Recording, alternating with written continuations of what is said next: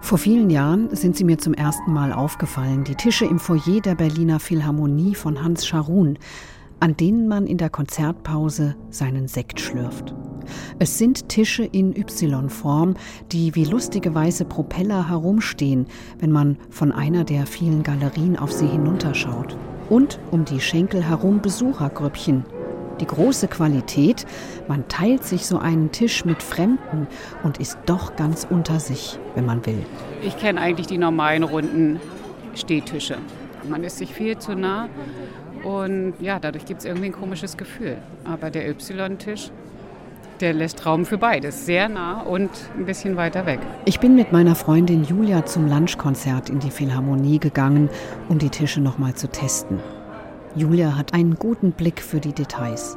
Zum Beispiel, dass die Schenkel des Y-Tisches interessante Kommunikationsräume bilden. Dieser Tisch ist natürlich auch Teil einer sensationellen Architektur. Und irgendwie ist der Tisch auch Architektur. Aber mich interessieren eigentlich Häuser mit einem Y-förmigen Grundriss. Das höchste Gebäude der Welt zum Beispiel, der Burj Khalifa in Dubai, sage und schreibe 828 Meter hoch, basiert auf einem Y der Fernsehturm in Toronto, ebenfalls das Unicenter in Köln, eines der größten Wohnhochhäuser Europas der 70er Jahre, erzählt der Architekt Gunnar Klack mir später im Büro. Oder der Entwurf für den Lake Point Tower in Chicago 1968 von dem Architekten John Heinrich und George Shipporite entworfen. Das ist auch einfach ein sehr berühmtes Gebäude, letztendlich wegen seiner berühmten Bewohner. Also das war ein absolutes Luxus-Apartment-Haus. Und da haben also nicht nur Goldie Horn und Kurt Russell drin gewohnt, sondern auch der Rockmusiker Alice Cooper.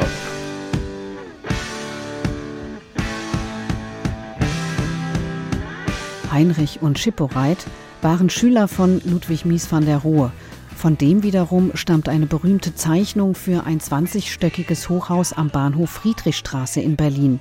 Dieser Glaswolkenkratzer für das sogenannte Spree-Dreieck wurde zwar nie gebaut, ging aber als visionärer Entwurf in die Baugeschichte ein. Und wenn wir uns den anschauen im Grundriss, den ich jetzt gerade in unserem Zettelhaufen nicht finde, dann sieht man da ganz toll den Y-Grundriss. Wenn man mal nachforscht, entdeckt man sie also überall. Häuser, vor allem Hochhäuser in Y-Form.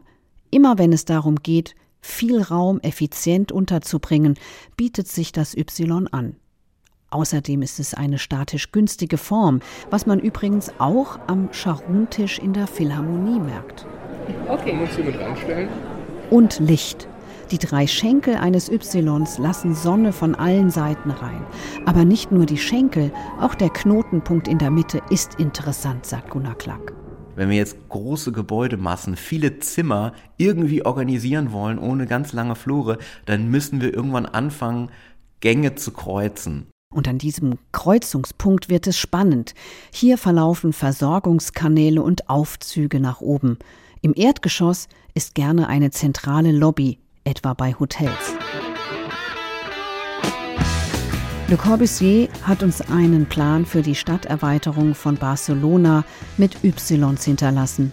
Sein Schüler Marcel Breuer baute in den 50er Jahren schließlich das berühmteste Y der Architekturwelt. Weil er dann den Wettbewerb gewonnen hat für die Hauptverwaltung der UNESCO in Paris, das Gebäude, was ich jetzt einfach bezeichne als die Mona Lisa unter den Y-Bauten, weil es ist das Y-artigste Gebäude der ganzen Welt. Und tatsächlich steht das spektakuläre und damals intensiv diskutierte Gebäude auch gedanklich für wesentliche Ziele der Weltkulturorganisation wie Austausch, Transparenz und Multilateralismus. Manchmal passiert am Kreuzungspunkt des Y aber auch etwas ganz anderes. Und hier kommt Oliver Twist ins Spiel.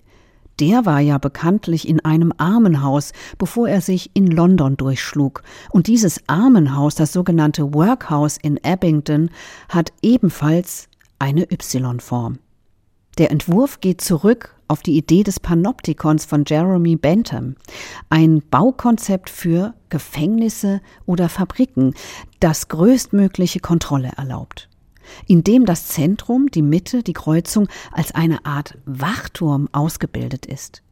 Der französische Philosoph Michel Foucault hat daraus den Begriff des Panoptismus entwickelt. Nämlich die Internalisierung von Machtausübung, dass man in einem Gebäude untergebracht ist, wo von einer zentralen Stelle man überwacht werden kann.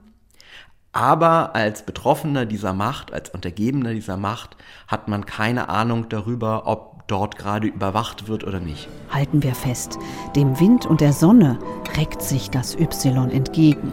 Den Benutzern und Bewohnern liefert es kurze Wege. Die Mittel aber sollten wir uns immer ganz genau anschauen. Hier lauern die dunklen Abgründe des Ys.